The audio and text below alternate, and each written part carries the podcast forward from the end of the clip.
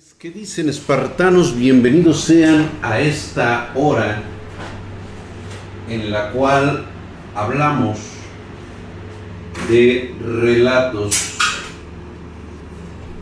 de terror con la comunidad espartana. Muy buenas noches a toda la banda. ¿Cómo están? ¿Qué dicen?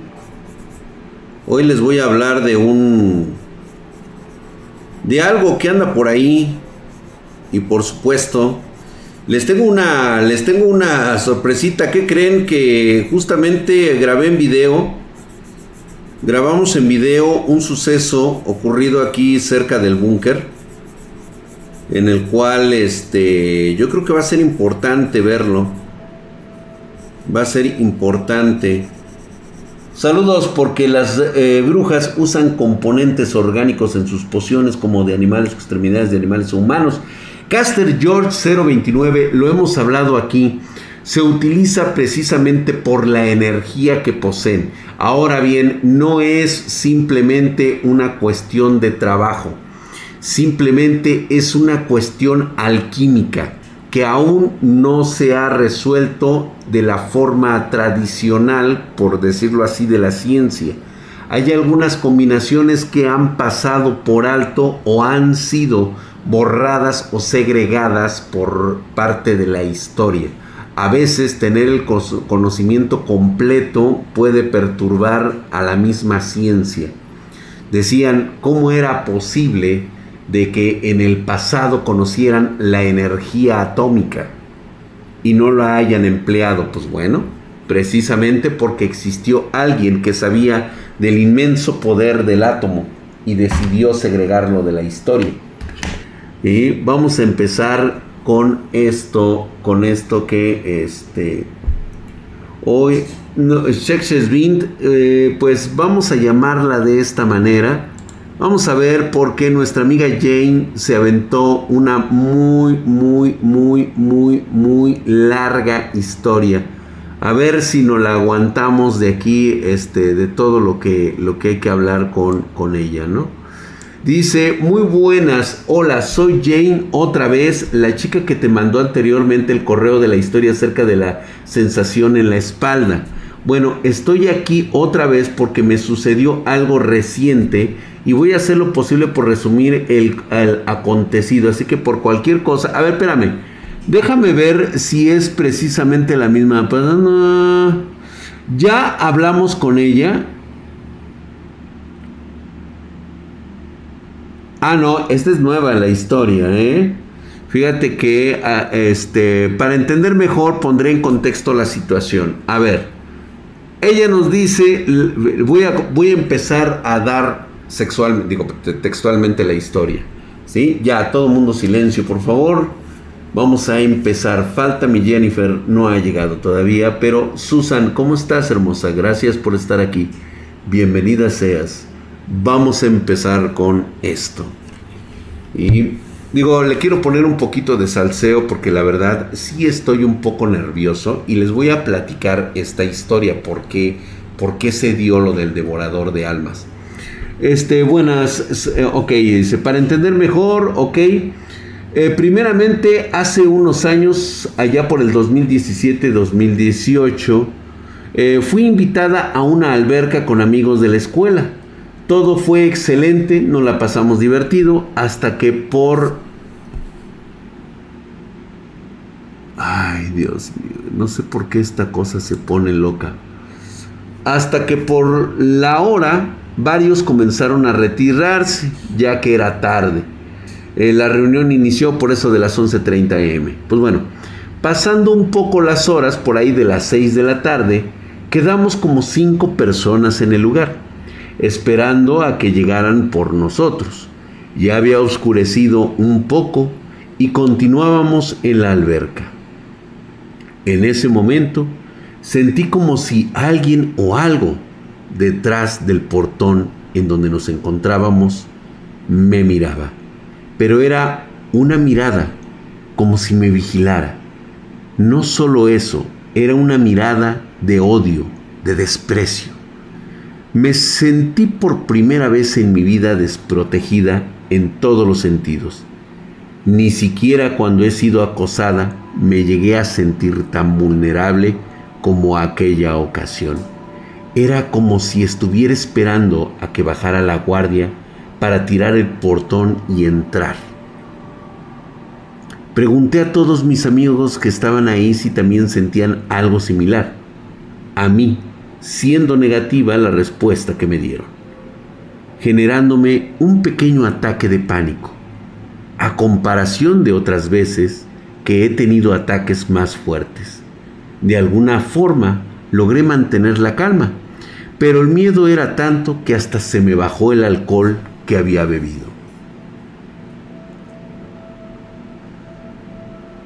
Entre diversión y diversión llegué, llegó un momento en el que no aguanté más y le marqué a mis padres pidiéndoles que vinieran por mí, específicamente a mi mamá. Le conté sobre lo que pasaba y me dijo que no saliera hasta que llegara y me mantuviera con calma. Arribaron, recogí mis cosas, me despedí y me fui con ellos. No pasó nada malo, ni a mí ni a mis padres cuando salí de ese lugar, ni estando adentro mientras ellos se despedían de los padres de un amigo. Esto que cuento viene debido a que a mitad de noviembre del 2020 sucedió algo similar otra vez. Desde octubre, por la cantidad de tareas y exámenes, me he venido durmiendo alrededor de la una de la mañana o en momentos más pesados a las 3 incluso de la mañana para lograr terminar todo a tiempo.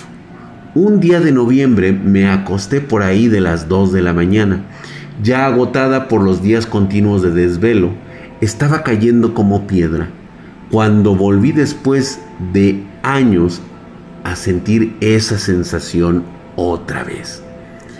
En la habitación donde duermo hay una ventana grande. Mi colchón se encuentra orillado frente a la misma, siendo que yo duermo con la cara mirando al frente de la ventana. En ese momento me desperté rápidamente y me volví a sentir igual, un poco más vulnerada que aquella vez y con mayor miedo, porque la mirada venía de atrás de esa ventana que tenía frente a mí quiero mencionar que tiene una cortina gruesa que no deja pasar la luz. Después de unos minutos soportando aquello en la noche, con las luces apagadas, no aguanté más y me fui a la cama de mi mamá a dormir. Sí, dormimos en la misma habitación porque soy estudiambre y no me da para más económicamente hablando. Al pasar como una hora, pude conciliar el sueño e igualmente como aquella vez, nada malo sucedió después. Al día siguiente ocurrió lo mismo, pero la sensación era menor a la del anterior día. Me puse a ver videos hasta que me quedé dormida en mi propia cama. Pasaron un total de tres días en esa misma situación. En ninguna de esas noches sucedió nada más allá que el mero susto, por así decirlo. Una semana después le conté a mi mamá y me dijo que la siguiente vez que pasara, la despertara y que me vaya con ella a dormir. Ha pasado un poco más de un mes aproximadamente y no he vuelto a acontecer nada de ello, ni similar de nuevo. Tampoco ha sucedido alguna situación mala en la familia, ni en el trabajo o los estudios. Al igual, no he vuelto a tener sueños raros que pueda atribuirle a algo que va a pasar. Algo también a tomar en cuenta es que desde pequeña cuando he caminado en la calle y hasta la fecha, a veces cuando cruzo miradas accidental y aleatoriamente con desconocidos, puedo sentir el desprecio, el rencor y odio que traen en la misma, pero hasta ahí. El de aquellos en ambas situaciones era una mirada que multiplicaba esas sensaciones antes percibidas con esos desconocidos como a un mil o diez mil por ciento. La intensidad era inexplicable. La cuestión que tengo aquí es ¿Qué crees que haya sido esa cosa o esa entidad? Y también si crees que sea el mismo ente o cosas o ambas situaciones que describí o fueron distintas. Otra cosa, con honestidad, si consideras que sea algo pesado y deba yo hacer algo. Si no lo quieres decir en stream, mándame entonces por favor un correo explicándome. Postdata, tengo otra experiencia reciente con una especie de parálisis del sueño, pero medio rara ya que según mi hermano que ha pasado por esto, lo que sentí mientras dormía no tiene nada que ver con este fenómeno, pero eso será otro correo. Muy bien, muchas gracias por este correo. Ahora, eh, ya habíamos hablado contigo y te había comentado precisamente la situación de los portadores de llaves. ¿sí? En alguna parte de tu familia en el pasado fueron portadores de llaves. ¿Qué son estos portadores de llaves? Lo voy a decir simplificado. Son aquellos que custodian energías muy raras provenientes de algunas personas, de algunas comunidades. Vamos a llamarlo de esta manera. Un portador de llaves, como el que te describo, es el mismo que protegía la energía de mi madre para evitar que cayera en malas compañías, por así decirlo. Ahí te dirán en dónde puedes mandar tu historia. Y pues bueno, ya lo habíamos hablado con ella.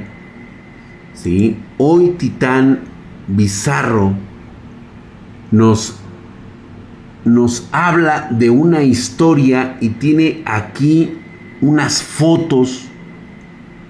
Obviamente nada más vamos a sacar las fotos que él ha elegido con censura para que pues obviamente proteger a los inocentes. Dice Titán Bizarro, te mando una foto de mis papás, una es la real, para que veas que no tiene edición ni Photoshop y notes las extrañas figuras que se reflejan en el espejo.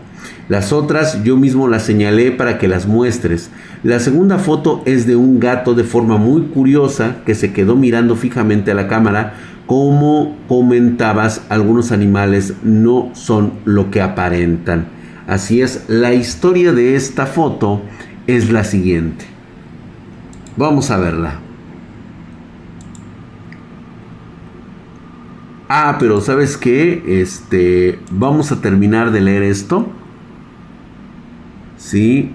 Fue antes de que mi primo muriera en un accidente de moto atropellado por un autobús. Antes de que falleciera mi primo, sucedieron sucesos algo extraños. Mis tíos se fueron a Estados Unidos con el fin de obtener un trabajo y llevar más dinero a casa. Mi primo solía ser inquieto, lo normal para un joven que tiene 18 años y anda en moto. Mis papás se enteraron que solía ir de aquí para allá. Entonces mi mamá decidió llamar a su hermana para que calmara a su hijo y ella regresara. Mi tía diciendo que ahí estaban sus abuelos y tías para que lo cuidaran. Mi mamá insistió y su hermana enojada de muy mala manera contestó lo siguiente. Chingado chamaco, no pasa nada, total, si se muere voy y lo entierro. Mi mamá se quedó callada decidió despedirse y no continuar con la plática. Otro suceso que se juntó fue cuando mi sobrino se le ocurrió jugar a los palillos o al tradicional Jessica Jessica y preguntar, ¿mi mamá se regresará de Estados Unidos? Los palillos hicieron la señal de que sí y volvió a preguntar, ¿me voy a morir? Los, los palillos hicieron la señal de que sí. A lo que mi papá contestó, ¿Cómo preguntas eso? Todos nos vamos a morir algún día. Fue cuando se tomaron la foto. Mis papás en una fiesta en casa de, esa, de esta tía y mi primo aún estaba vivo. Y pues bueno, este, nos comenta otro evento dentro de la familia. Se presenció en casa de mis abuelos. Cuando en plena madrugada, madrugada apareció un espectro de una mujer vestida de blanco y descarnada, y uno de mis primos, hermanos del que falleció, se le acercó a esta extraña mujer. Se le erizó el cabello, después mi primo se alejó y ya nunca se volvió a ver a esta extraña mujer.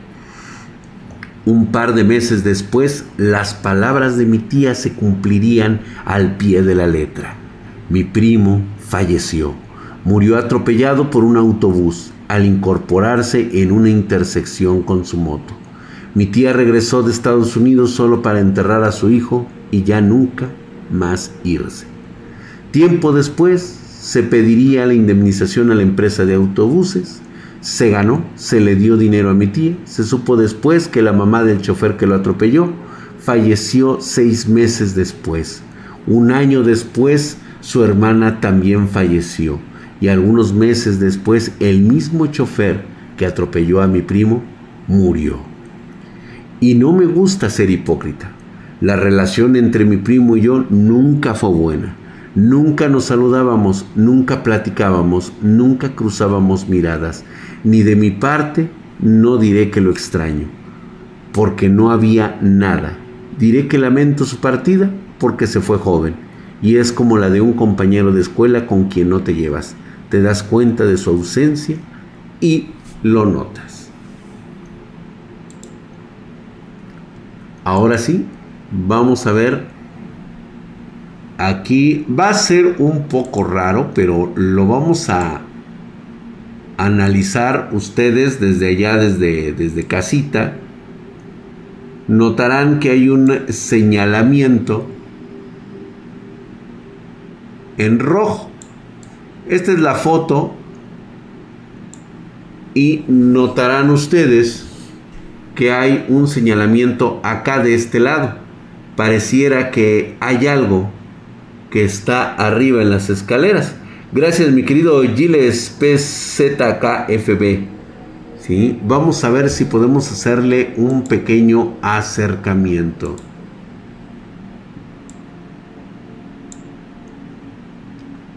Es esta parte. Está en un balcón Aquí lo vamos a poner para que se pueda ver claramente. Vamos a tratar de agrandarlo todavía más. ¿Qué piensan ustedes? Es como un ancla, ¿no? ¿Crees? O sea, ese no es el reflejo. Parece ser que hay un barandal afuera de esa ventana y en la parte de arriba. Hay algo ahí que se está asomando. Pero a ver, vamos a ver la siguiente eh, foto. Aquí hay algo. Pues puede ser alguien que esté en la puerta. No lo sabemos, pero se ve como difuminado.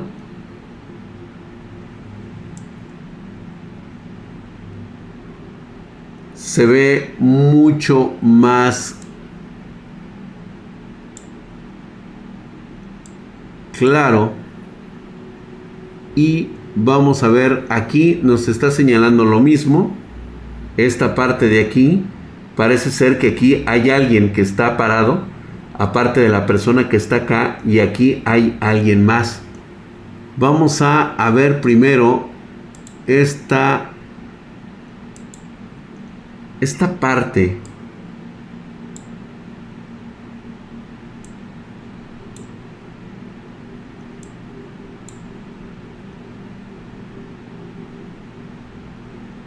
Está medio raro, ¿no?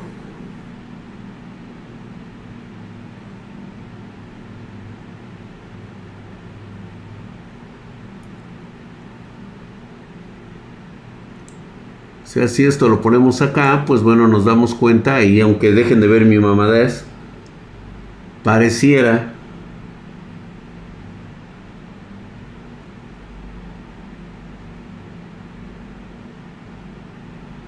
pudiera ser.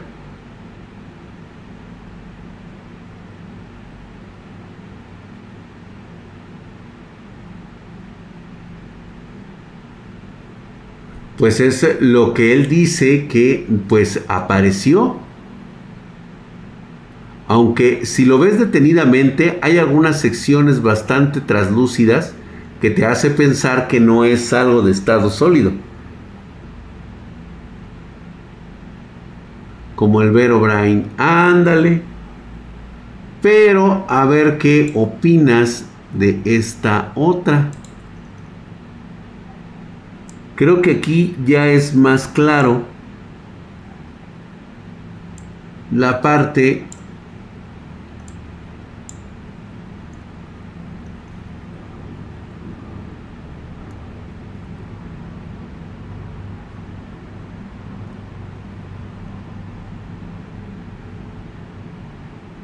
No, definitivamente no. No, imagínate, un, un este, un tum tum. Un tom tom. Qué perro, cabrón, nada más.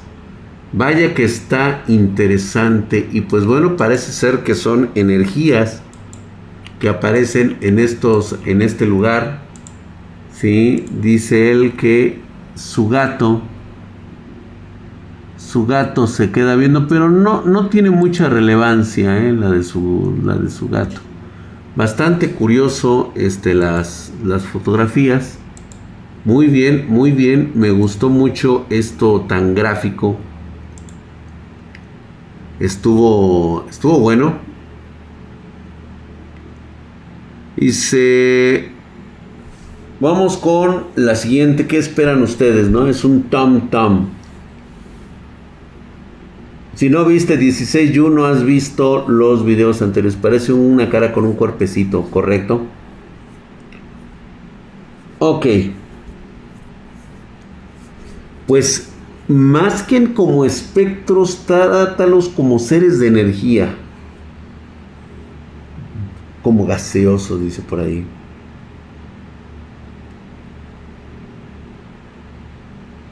Y Ahí está, de esqueleto, correcto. Pues bueno, vamos con otra historia. Vamos a hablar con Alexander. Muy buenas noches, me dice Alexander Midrak. Mi historia es la siguiente. Era el año 2015, en ese entonces tendría yo unos 13 años. Me encontraba en la casa de uno de mis amigos. Solíamos jugar con un, su consola, una Xbox original y después ir a la tienda de la esquina para conseguir unas frituras y algunos dulces. En una ocasión regresando de la tienda, vi como una sombra negra entraba a la casa de mi amigo, pero él no lo vio. Dentro de la casa volví a ver la misma sombra yendo a su cuarto. Él me decía que no había visto nada. La sombra se miraba tan limpia. Llevaba un sombrero de copa, Después de varios días, seguía viendo la sombra por donde yo estaba. Nunca le encontré un sentido o una explicación. Tal vez simplemente eran observadores. Sí, a lo mejor un poquito de remanencia eh, en tu mente te permitía observarlos. O también, como todo suele pasar, a veces suele ser el descuido de la misma naturaleza. ¿Sí? Está bastante cortito, estuvo muy bien. Mi querido mío stream, hijo de su putísima madre, mamadísimo.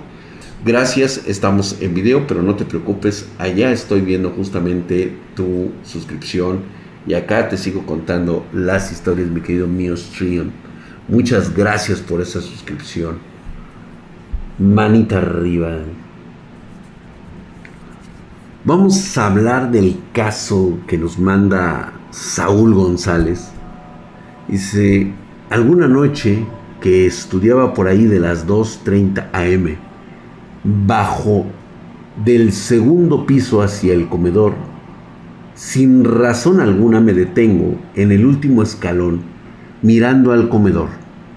Les juro que vi una bolsa plástica que se estrujaba en el aire al momento cae dos o tres segundos. La verdad, en ese momento solo me molesté y le menté su madre, ignorando sinceramente. Al día siguiente, igual estudiando, pero ahora en el comedor, ya tarde por la noche, escucho que alguien baja pisoteando con fuerza las escaleras y momentos después que pisotean la segunda planta. Esa vez no quise investigar y en ese momento me fui a dormir. Al día siguiente platiqué sobre la bolsa plástica cuando una tía me da la razón y me comenta sobre una prima mía que falleció trágicamente en la casa. Ella la ha visto sentada en las escaleras donde yo escuché que alguien bajaba. Pensar esto me pone la piel chinita. ¡Wow! Muy buena historia.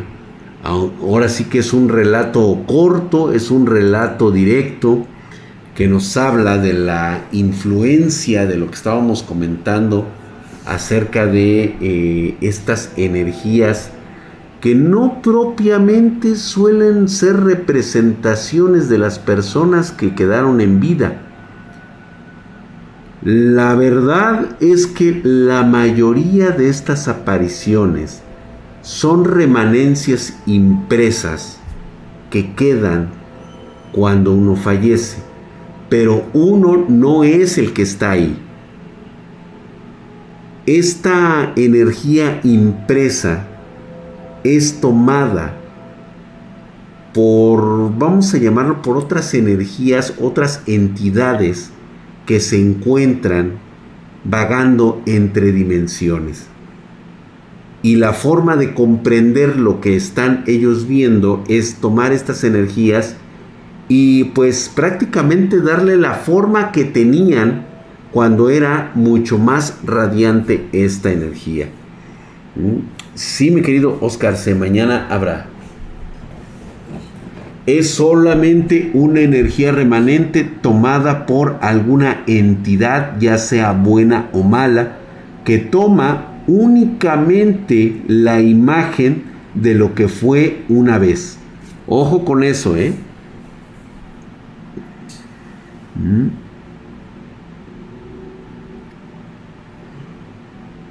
Como las fotos vintage donde se ven apariciones.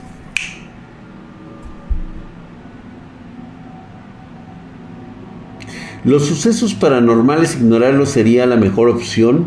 Marcelo 21, a veces no puedes ignorarlo por el simple hecho de que bien puedes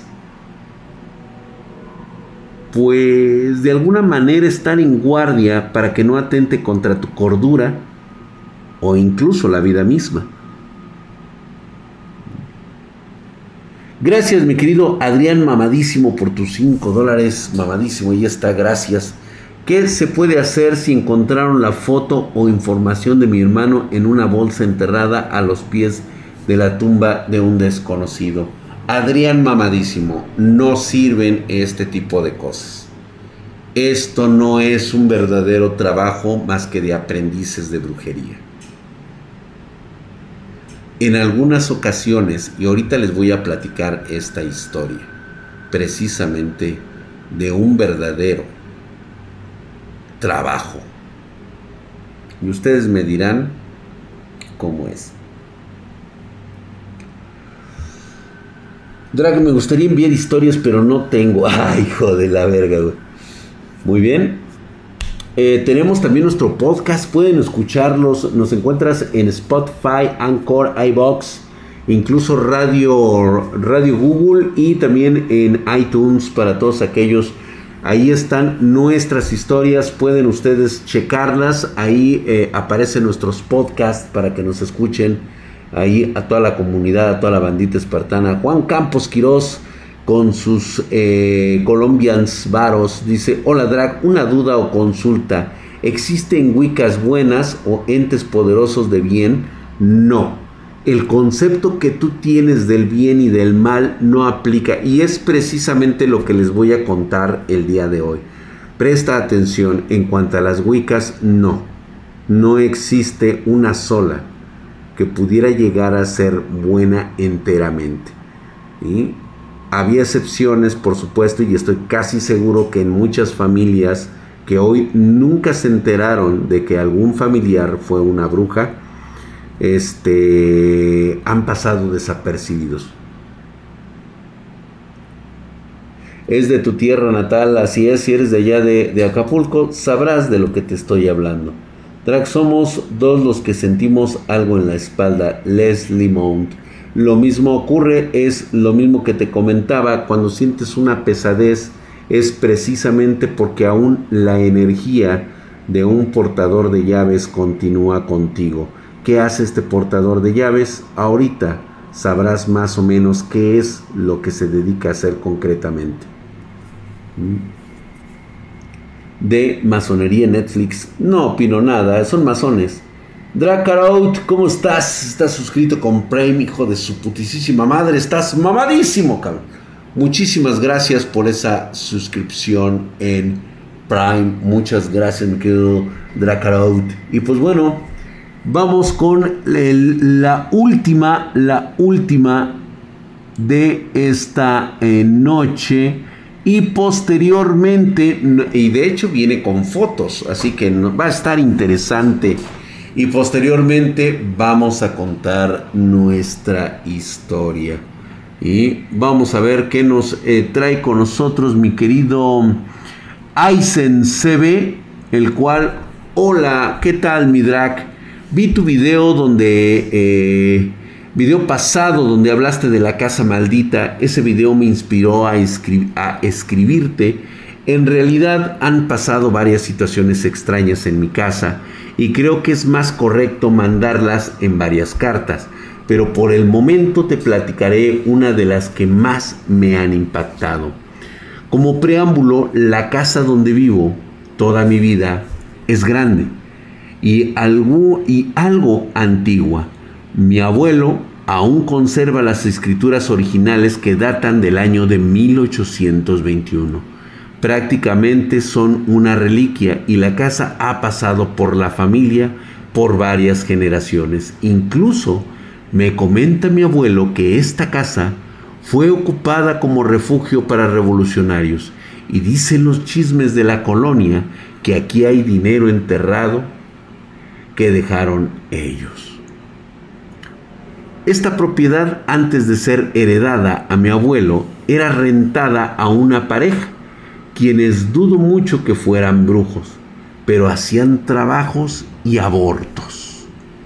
Para eso te estoy hablando de los años 50 a los ochentas, época donde ello aún era peor visto por la sociedad.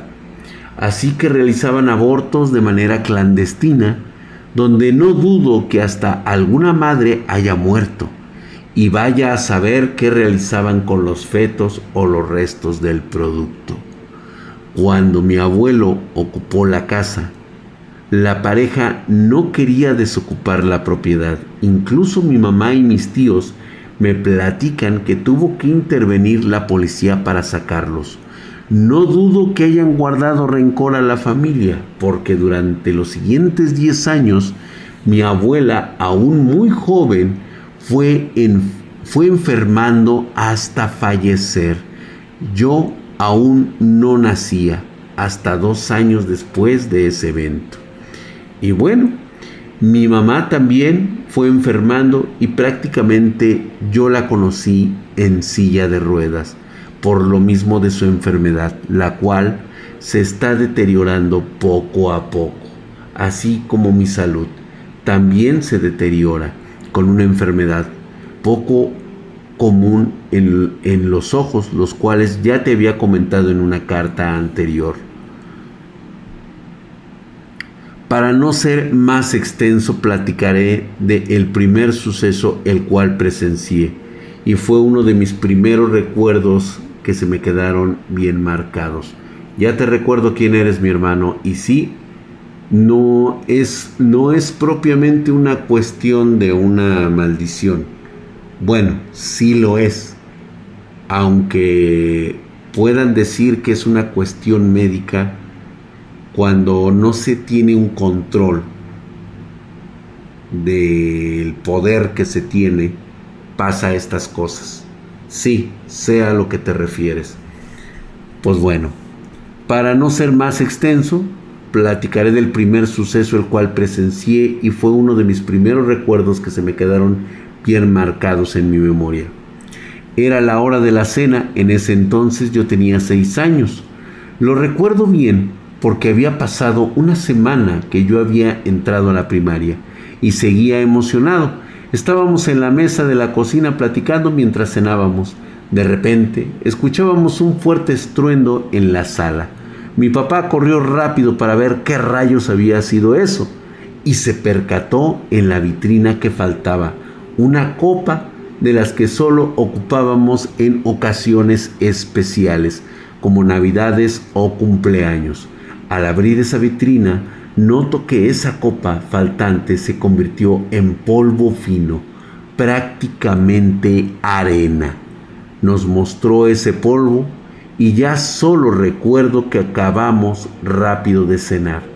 No se mencionó ni una palabra durante esa noche y nos fuimos a acostar.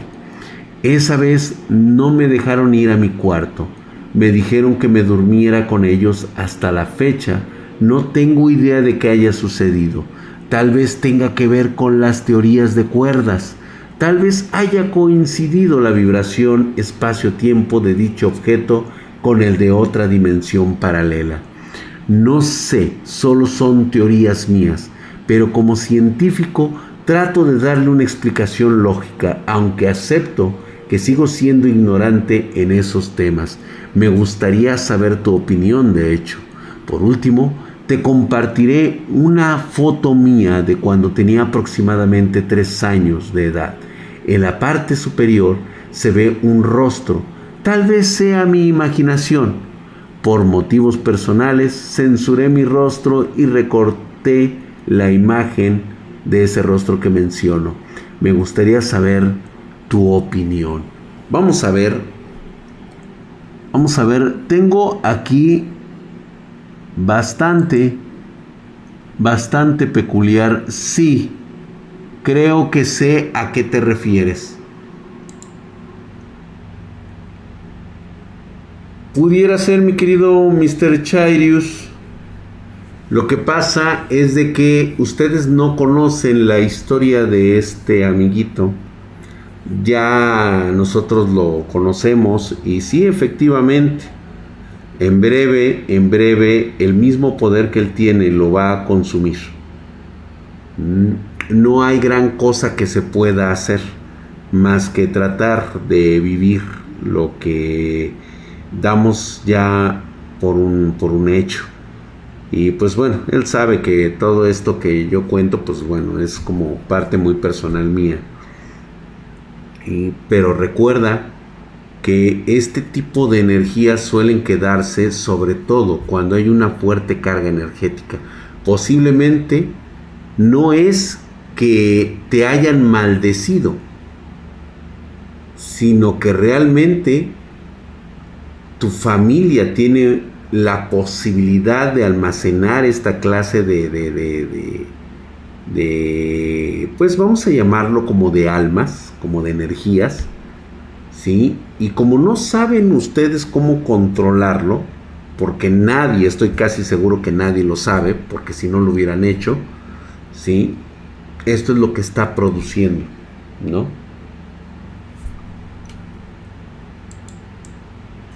Llámenlo ustedes como le quieran llamar.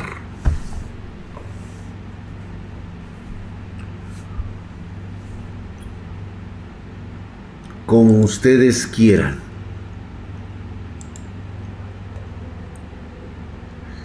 Ya este continuamos para la próxima. Vamos a estar este narrando más historias de espartanos. ¿Sabes? Bien. Les voy a contar esta historia porque en la semana, como ustedes sabrán, el día de ayer les contaba de un amigo que está teniendo problemas porque considera que le hicieron un trabajo este trabajo le está produciendo pues que tenga pérdidas económicas o materiales. Entiendo el tipo de trabajo que es esto. Esto es como de amateurs. Y él me pide que yo le proporcione información de alguien que le pudiera ayudar. Le digo, pues yo no conozco a gente amateur. Honestamente perdí contacto con si alguna o dos veces con personas que medio más o menos conocían o habían echado un vistazo verdadero a este concepto de lo paranormal. Sí, mi querido School Project, de hecho ya hemos hablado con él. Oye, muchas gracias, mi querido Nate Heard, con sus 5 dólares. Buenas noches, Drag. Llegué a interrumpir las anécdotas. Tal vez no es el mejor momento, pero agradezco los consejos que siempre ofreces. Gracias, mi querido Nate Heard. Por supuesto, te agradezco muchísimo. Ahí un fuerte abrazo. La neta no vi nada, solo la cara. Oh, bueno, pues nada más es. Pues ahora sí que Mr. Charius, Chorius, reitero nuevamente, lo que tú quieras creer. ¿Sí? Lo que no se vale es de que fomentes o creas que conoces todo y te quieras burlar de lo que los demás creen.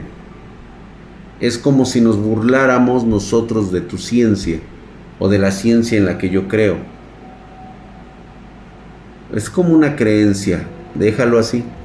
Cree lo que tú tengas que creer. ¿Vale?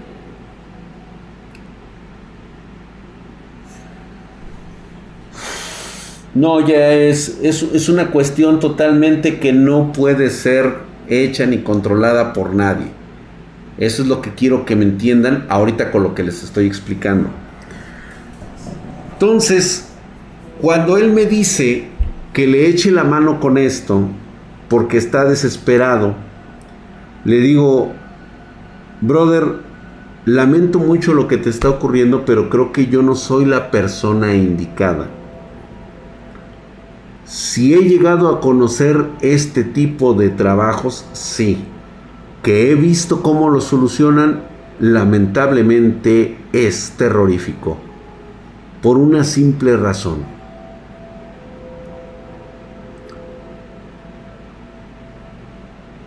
Hay cosas, hay, se le pueden llamar personas que te ayudan con estos simples trabajitos.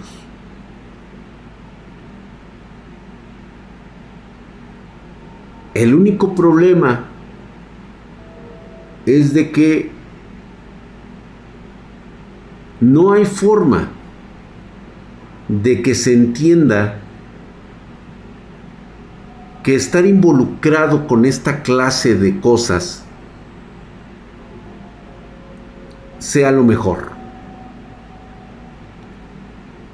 Como se los explicaba ayer, el servicio de los dioses oscuros es muy costoso.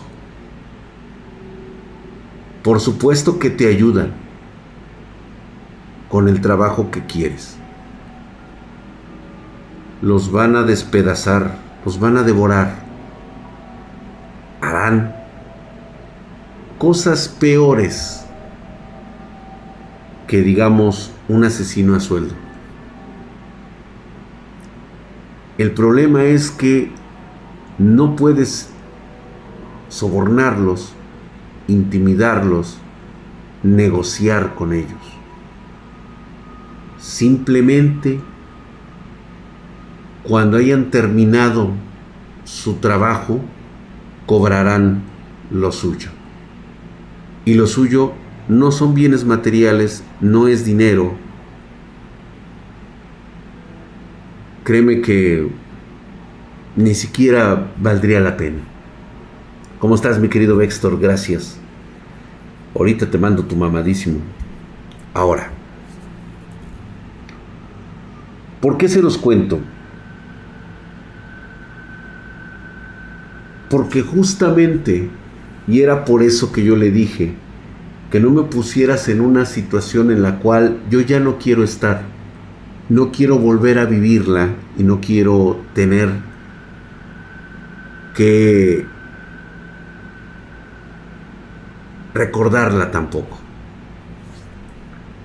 Todo esto ocurrió porque a alguien se le ocurrió hacerle una un trabajo a una persona que conocí en una época pues ya de bastante tiempo.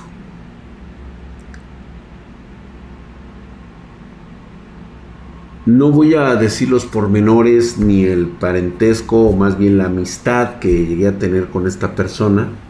Solamente les puedo contar que un día me platicó y me dijo, es que nos dejaron una gallina negra muerta enfrente de nuestro domicilio. La dejaron en un círculo de lo que parecen ser cenizas de muerto, unas veladoras negras y una serie de cantidades de, de, como de, de material orgánico, ¿no? Como era comida, como era todo eso.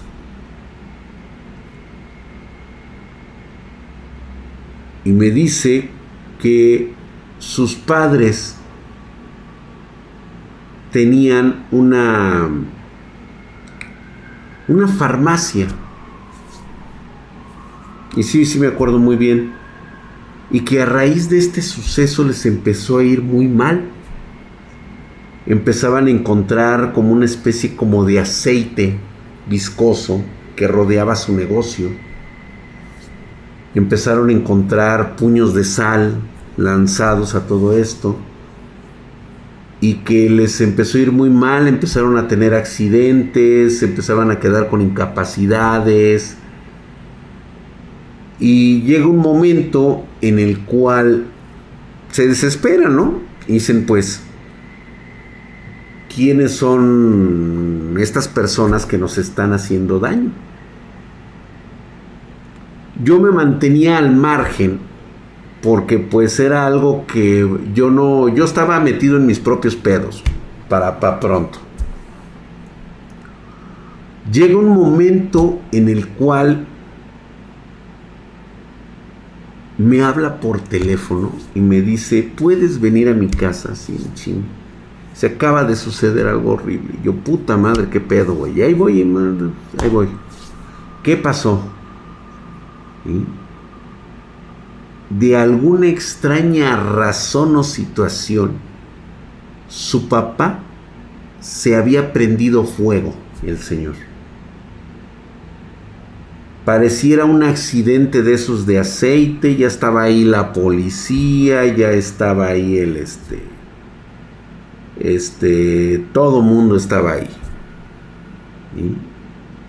Y decía que esto era el trabajo de alguien y que ya estaban súper desesperados. Y digo, la verdad es que el carácter de esta persona que yo conocía era demasiado atrabancada, era demasiado, este, eh, demasiado incluso peligroso para ella misma, ¿no? Entonces, lo que lo que pasa a continuación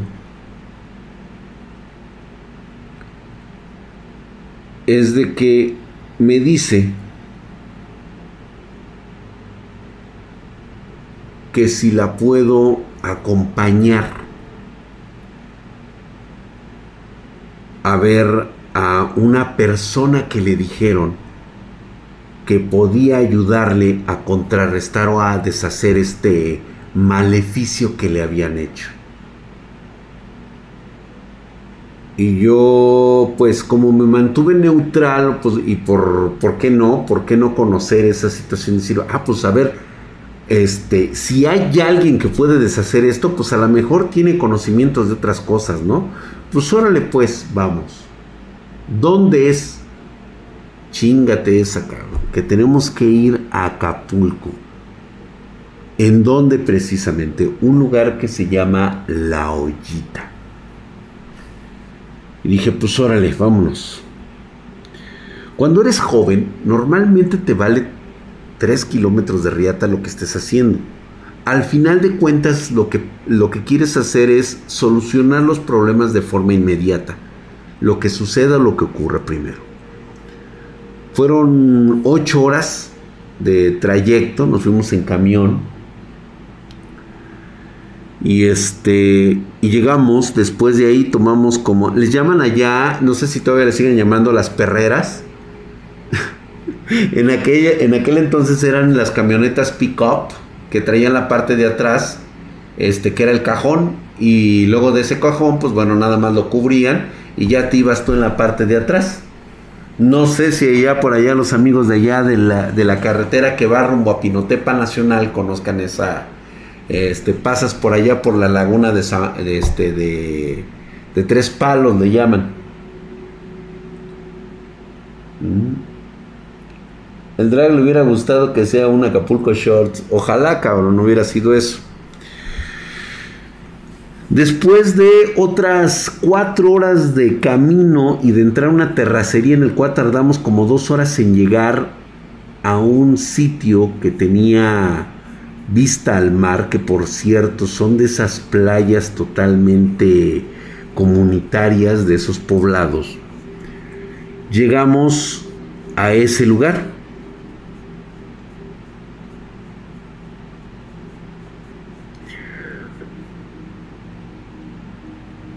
Muy cerca de por ahí, mi querido Alan Benowski. Correcto, exactamente. Justamente él habla de Mama Yanga, pero no precisamente el, el personaje. Llegamos a ese lugar y desde que veo la cabaña a la cual se está dirigiendo.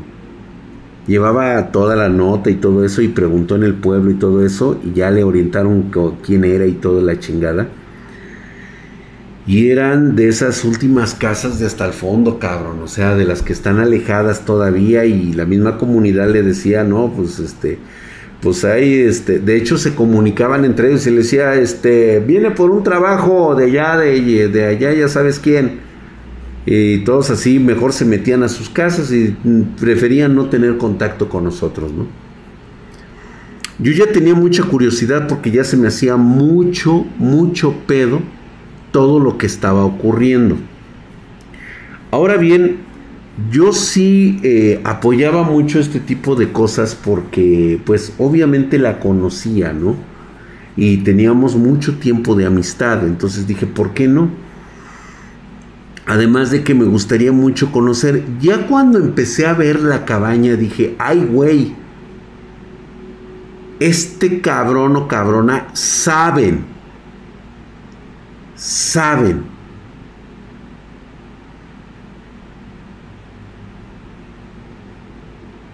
Cuando nos acercamos, abren la puerta y sale una señora así de esas regordetas de raza negra, su nariz grande, recuerdo muy bien. Y desde que la vio dijo, ah, eres tú, pasa, pasa, pero muy, muy jovial la señora.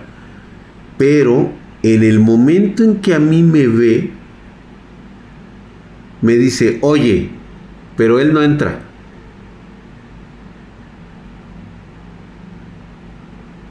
Ya cuando vi eso, dije, no, espérate, güey, algo está mal aquí. Yo le dije, no entres, no entres. Me está negando el paso a mí.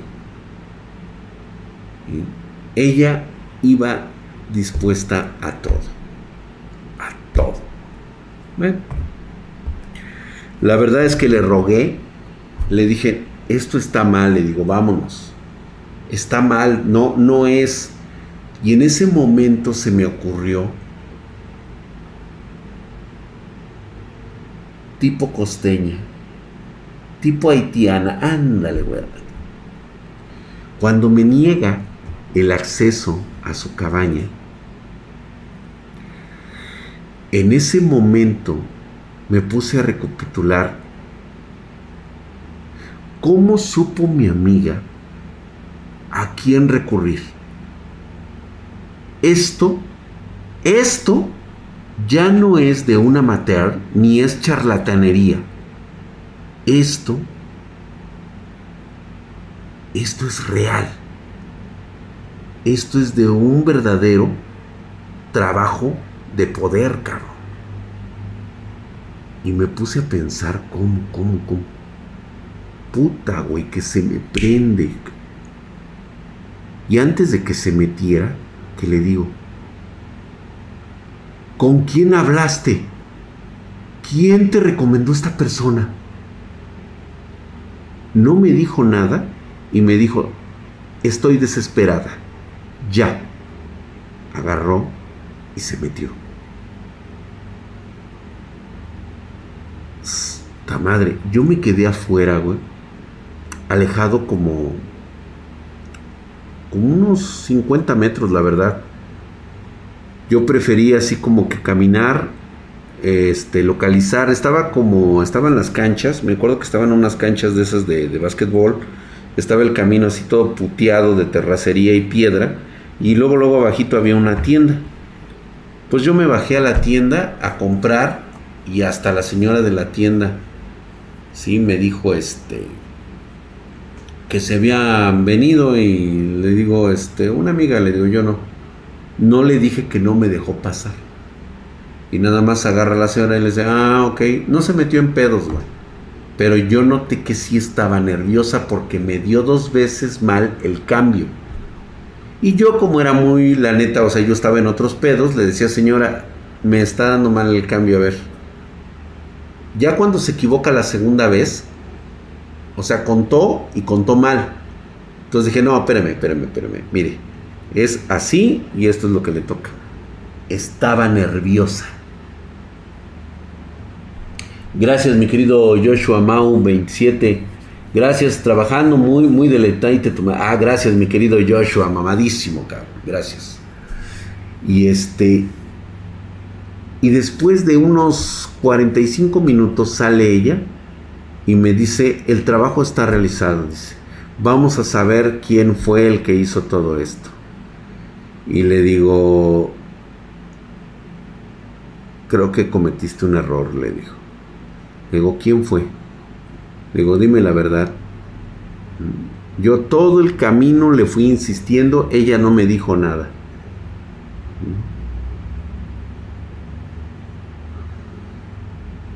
Llegamos nos subimos al camión, veníamos de regreso. Güey, nunca me había pasado ir hasta Acapulco en un solo día y regresar en la noche, caro. Nunca me había pasado, güey. O sea, bien pinche loco. Lo que era estar joven, caro, ni mamado, caro. O sea, no mames, güey. 16 horas en camión, cabrón. Qué puta mamada. Y aparte caminar y estar en el pinche sol. Es cuando... Puta, dices, ¿qué pedo, cabrón? Pues llegamos como a las 11. Nos recibe su mamá. Que ya habíamos llegado, que todo está y que le... Y yo le dije, ¿sabes qué? Le digo, ya estamos aquí, llegamos con bien. Si no me dices qué onda, ¿quién te dijo? Nuestra amistad se acaba aquí ahorita. Ay, no, que cómo crees. No, no, no es como creo. ¿Quién fue quien te dio esos datos?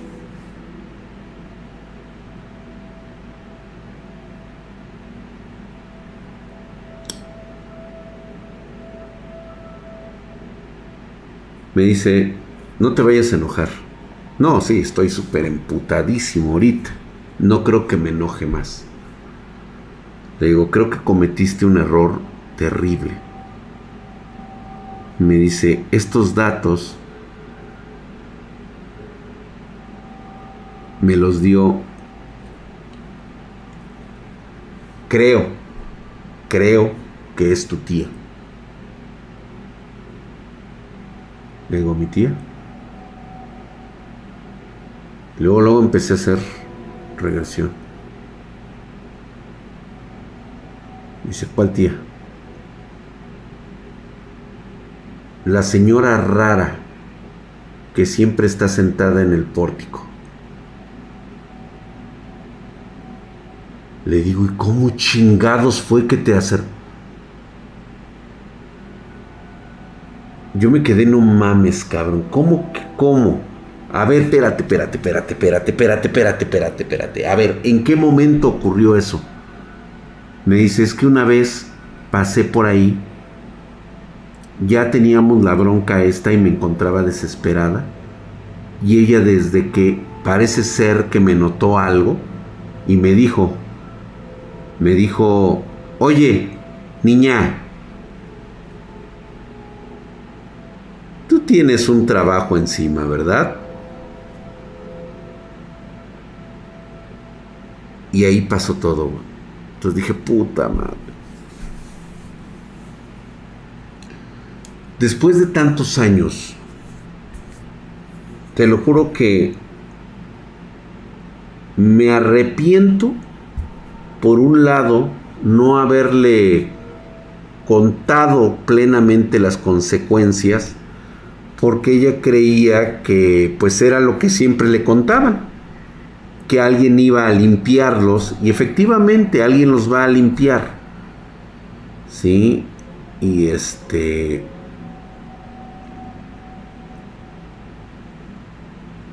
y pues bueno,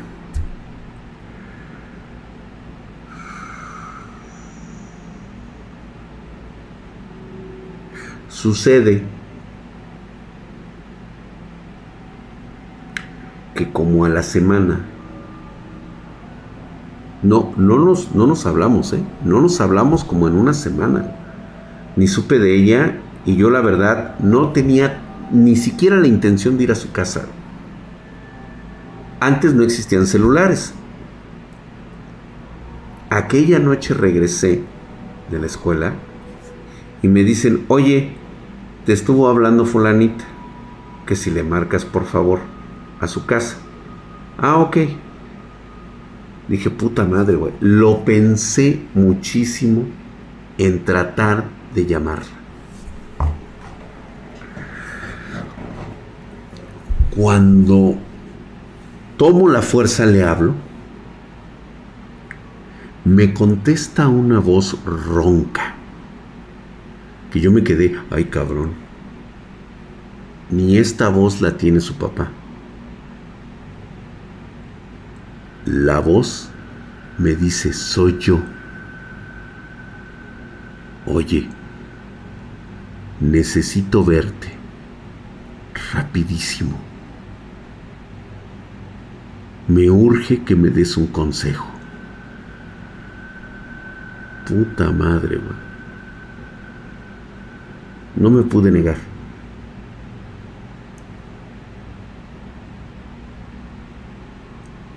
Llego ahí a la esquina y me acuerdo de esa esquina porque había un árbol, no sé si todavía exista, había un árbol de esos, este, estilo llorón, pero son de los de hoja grandota. No me acuerdo cómo se llaman estos pinches este, árboles. Son de esos grandotes que tienen unas hojotas. Son muy, muy tradicionales aquí en la Ciudad de México. Muchos ya lo han escuchado. Pero era un árbol que estaba así, derechito, hacia arriba. Me asomo a su colonia, ahí en la misma esquina donde muchas veces nos quedábamos platicando a altas horas de la noche me asomo y el árbol que estaba enfrente de su casa estaba todo nudoso y doblado. Yo dije, ay Dios santo mío. En eso que sale de su casa. Así el farol daba, le daba este, luminosidad y todo, y la veo que viene hacia mí.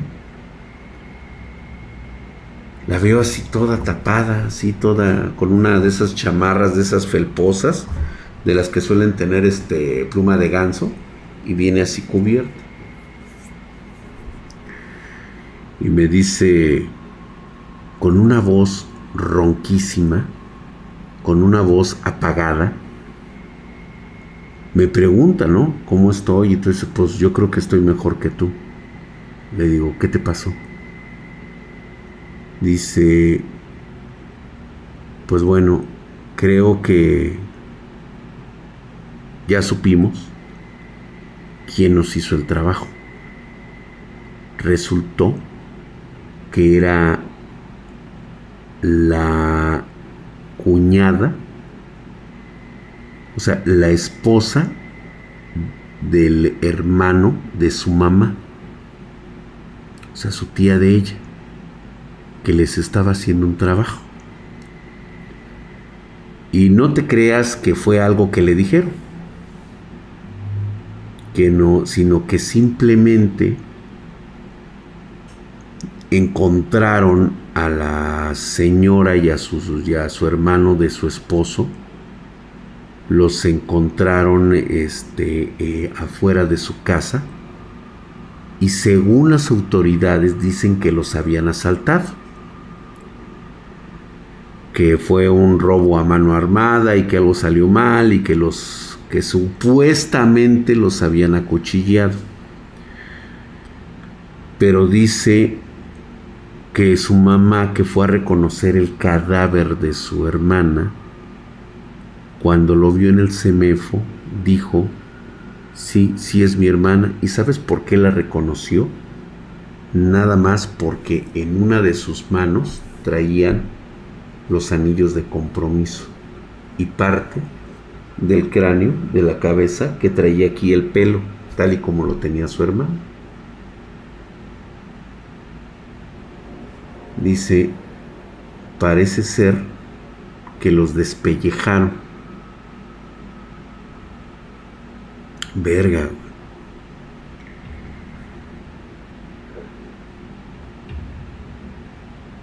Y le digo, yo ya sabía, güey. O sea, yo de hecho hasta una semana me puse enfermo. Lo recuerdo muy bien porque yo antes, para mi meditación, para todo eso, dormía en una tabla de triple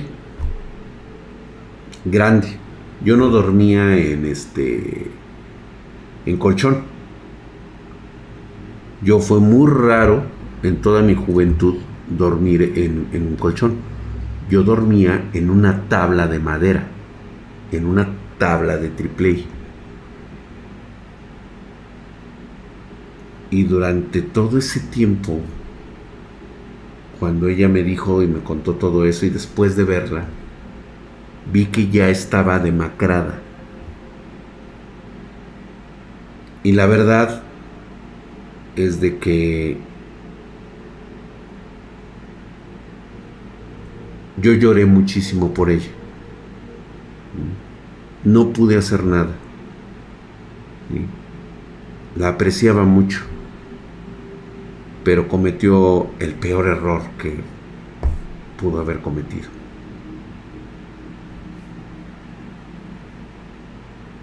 Y les voy a decir qué canción me pone muy mal cuando la recuerdo. Porque la forma en como como lo que pasó después pues este, estaba muy de moda y la pasaban en la radio. Es esta canción de Elton John que, es, que sale en la película de Rocky 5, la del ending. No me acuerdo cómo se llama, se llama algo así de Man, este, Man Way, algo así se llama. Y estaba muy de moda. Entonces, pues en ese momento ustedes saben que luego a veces ligas sucesos con música, con canciones de ese, ¿sí? De todo eso.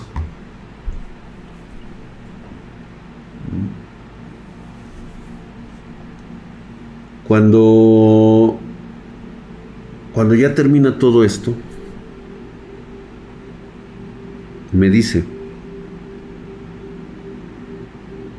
me vuelve a llamar por teléfono.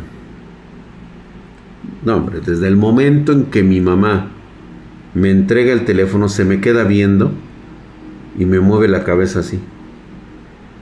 Dije, puta madre. Digo, bueno.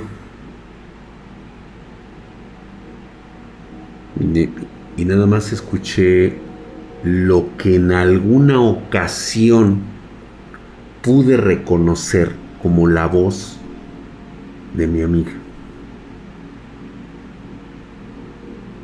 Me dijo, gracias por todo.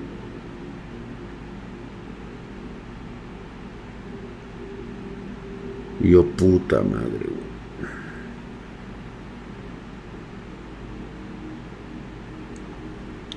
Y nada más escuchó el...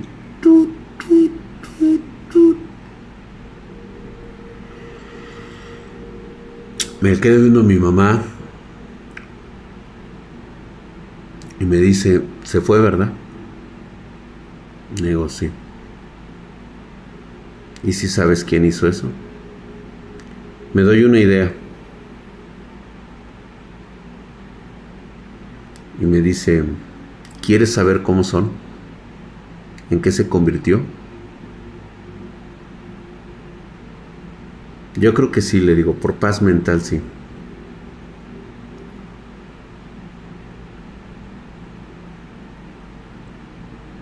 Si todo pasó tal y como les estoy comentando, mi buena amiga junto con su familia desaparecieron. Se les dio, de hecho, hasta donde yo me quedé, a su padre lo acusaron de haber sido el que orquestó el asesinato de de su cuñado, o más bien de su cuñada. Fue él el que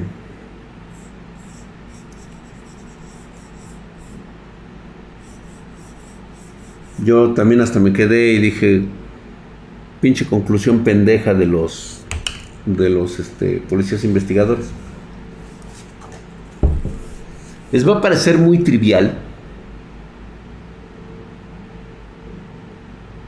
pero ahorita les digo qué fue lo que pasó. Esto se convierte en un devorador de almas es el intercambio por la energía recibida de haber sellado un pacto. Tómalo como lo quieras tomar, ¿eh? O sea, aquí nada es a huevo. Como dicen algunos, ¿podemos burlarnos? Sí, adelante. No pasa nada. Realmente no me interesan. Después de tantos años, creo que incluso hasta yo lo tomaría igual. El único problema es de que perdí una bonita amistad por culpa de una venganza. Y ahorita les explico por qué. Esto es un devorador de almas. En esto es el precio que pagas por ofrecer un cambio. De hecho, se ve, debería de ver un poquito más negro. Es como una masa negra. Es una masa totalmente oscura. No tiene una forma en sí misma. Pero sí es claro que hay algo y una abertura más negra en medio de todo eso.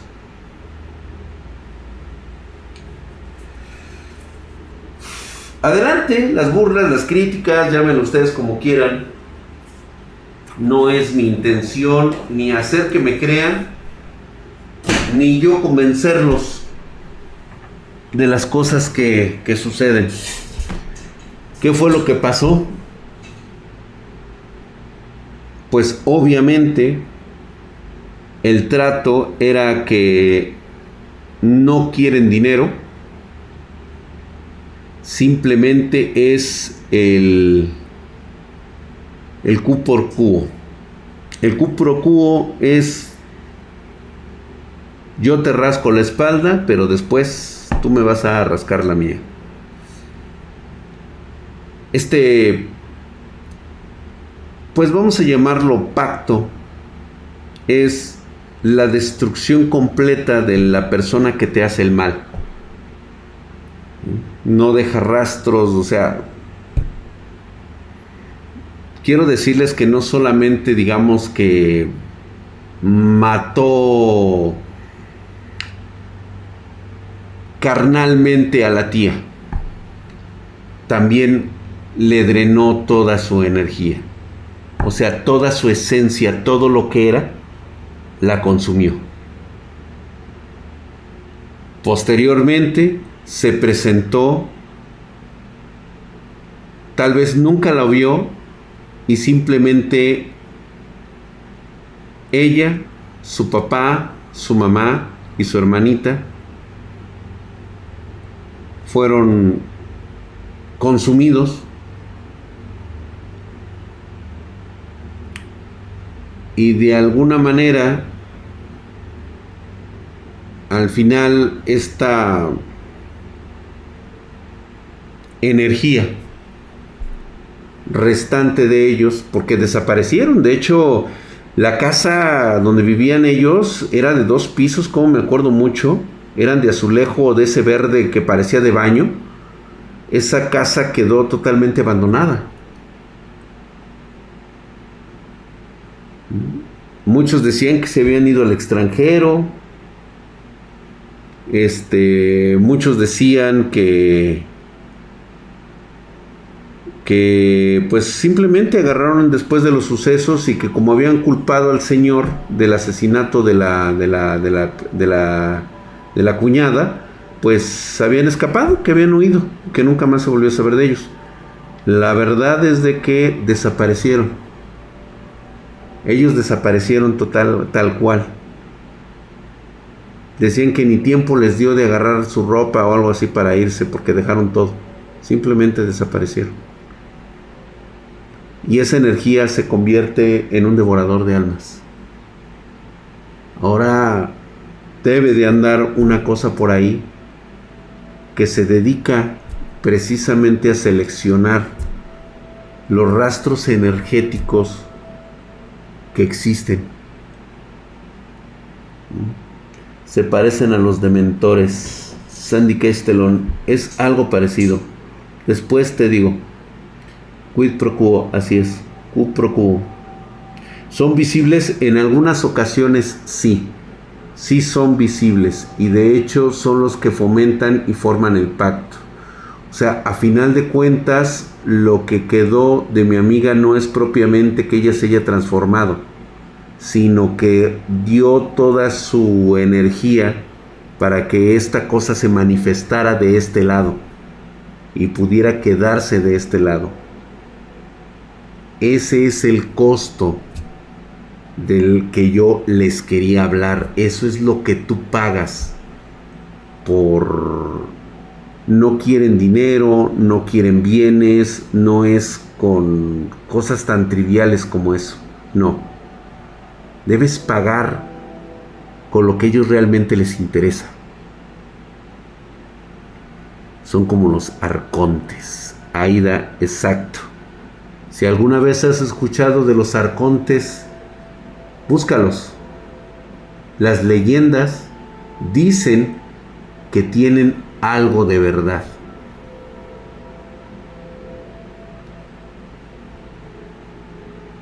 Este, hoy no tengo, hoy no tengo, hoy, hoy únicamente, este, gracias a King, ahí, este, nada más control. Ya saben que todos los demás días somos un desmadre, únicamente esto lo tomamos como, como, como parte de, ¿sí? Quiero comentarles que esto es más común de lo que ustedes creen. De hecho, hay personas que dicen que los han visto en algunas partes y yo de alguna manera les creo. Porque a diferencia de un portador de llaves, que es un coleccionista, esta más bien es un defensor de las energías. En un rato que vean ustedes el video de TikTok que voy a subir hoy a estas horas de la noche, quiero que vean cómo es una esencia energética. No tiene explicación, no tiene por qué tenerla. Ustedes van a ver el video y van a observar cómo es un pedazo de alma de algo que alguna vez estuvo vivo y que ya no lo está. Pues bueno, el trabajo de un devorador es precisamente consumir esta energía. Es un deleite, es un platillo exquisito, mientras que para un portador de llaves es lo sagrado que debe proteger. Les decía yo que cuando alguien de sangre wicca no realiza el pacto y vive una vida, digamos, normal, la energía que genera su propia condición, su propia sangre, es la que la drena, la consume, lo mata o la mata en este caso. Cada vez que utiliza su poder, pues es parte de lo que la consume. Son energéticos, Joel, son totalmente energéticos. Se consume a sí mismo. Correcto, mi querido Fluffy Cabo.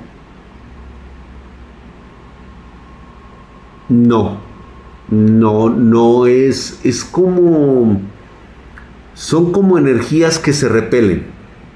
Es como cuando juntas dos imanes con los mismos polos, no se pueden juntar, de la misma manera ocurre.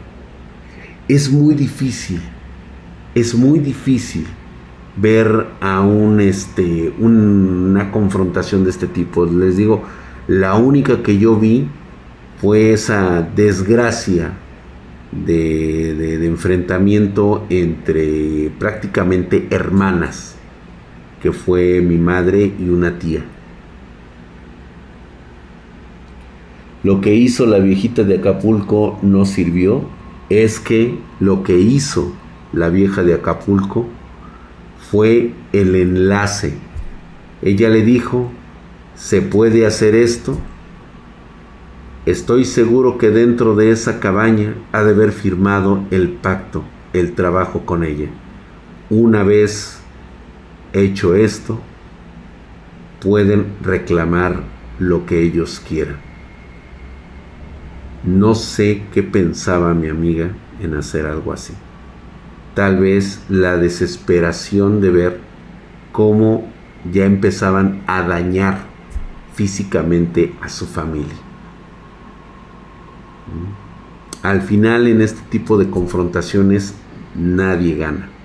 Nadie.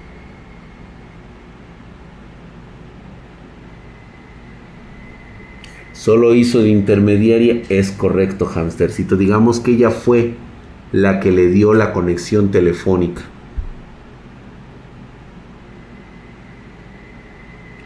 Este, no, no novato ancestral. Ya hablaremos de eso.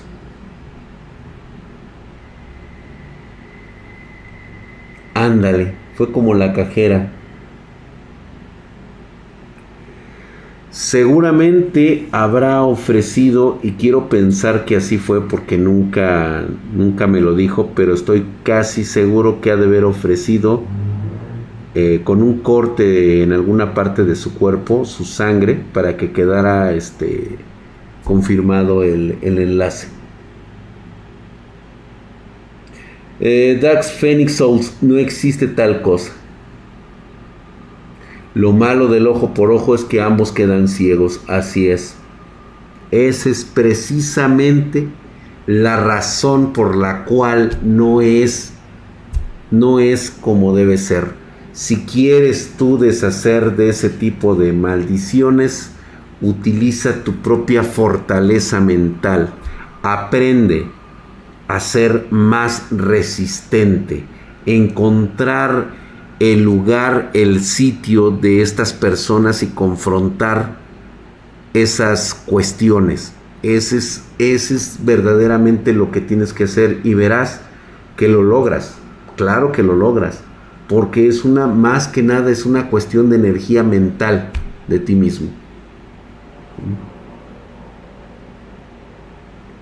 Sí, por supuesto, conocen todas.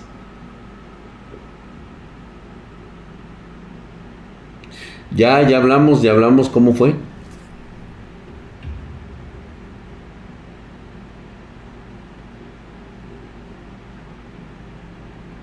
Neveran Anba no necesariamente tiene que ser malo. Eh, sí, mi querido Kames Vindacte, dependiendo del poder que siempre existe en ellas y el tipo de pacto que hayan realizado. Algunas veces, pues simplemente prefieren desaparecer de la memoria de la humanidad, cambiar de nombres, hacen muchas cosas.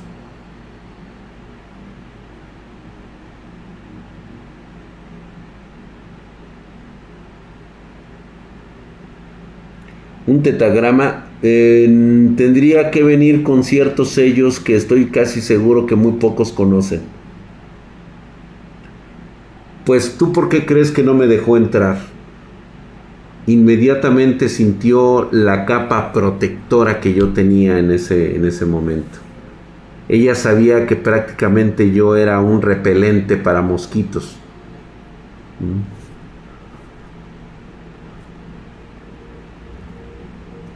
Mándame tu historia, mi querido Chris McBride, a través de eh, dragspartan.gmail.com. ¿Cuáles son los pactos más comunes? Normalmente alargamiento de vida. Es el más común de todos. Muy pocos piden el poder de, digamos, de manipulación. ¿Sí?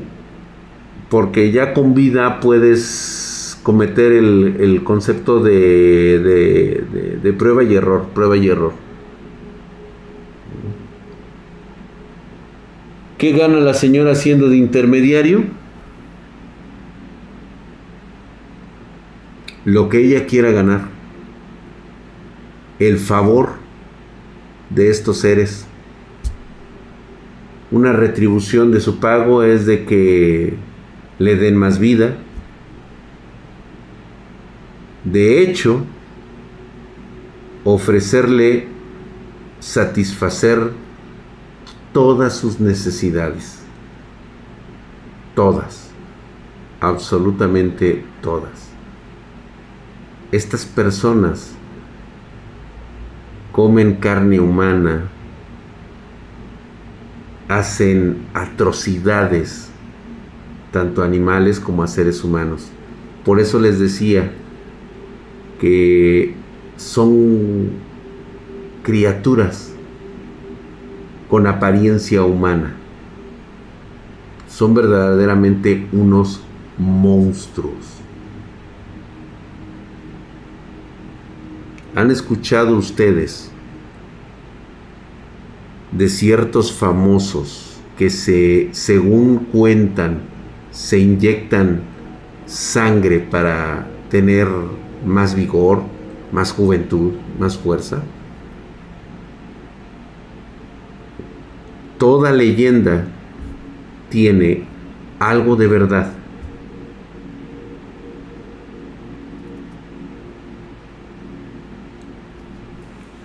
Mm. Imaginen ustedes.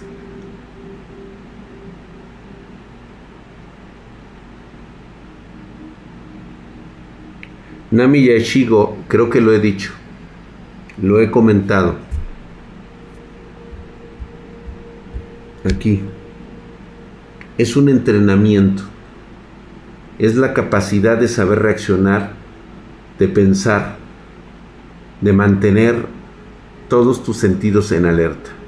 Es muy raro que una entidad de estas pueda absorber a alguien de mentalidad fuerte, de espíritu fuerte, a ellos les llama mucho la atención, se les hace muy suculento, muy sabroso, como un dulce, los de mentes débiles, los de espíritus débiles, los manipulables, esos son para ellos.